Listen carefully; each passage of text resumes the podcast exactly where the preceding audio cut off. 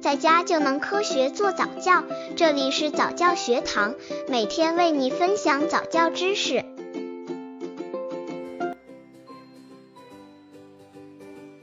选择早教童书的方法：如果妈妈们给孩子读书时发现宝宝们没听几页就失去了耐性，说明这本书没有抓住孩子的注意力。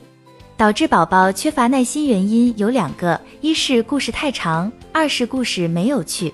有人统计说，四岁前的幼儿其专注力平均长度才有七分钟，因此过于冗长的内容一定会造成幼儿分心。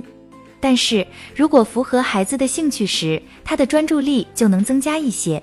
内容可以与孩子生活没有关系，比如一些童话、寓言。如果能够让孩子在脑海中勾勒出形象，宝宝就会一边听一边在思考，想象力发挥了重要作用。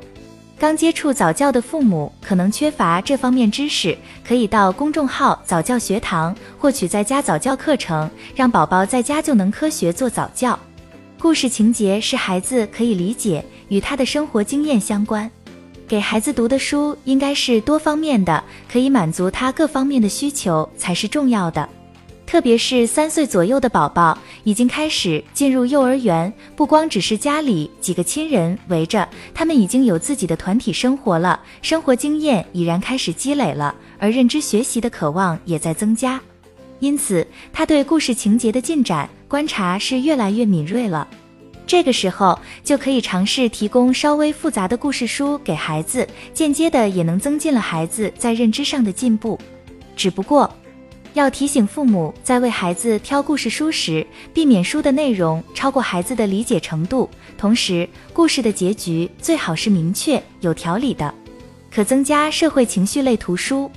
随着动作、表达、认知能力的增长，三岁左右的孩子已能展现更多的利他行为。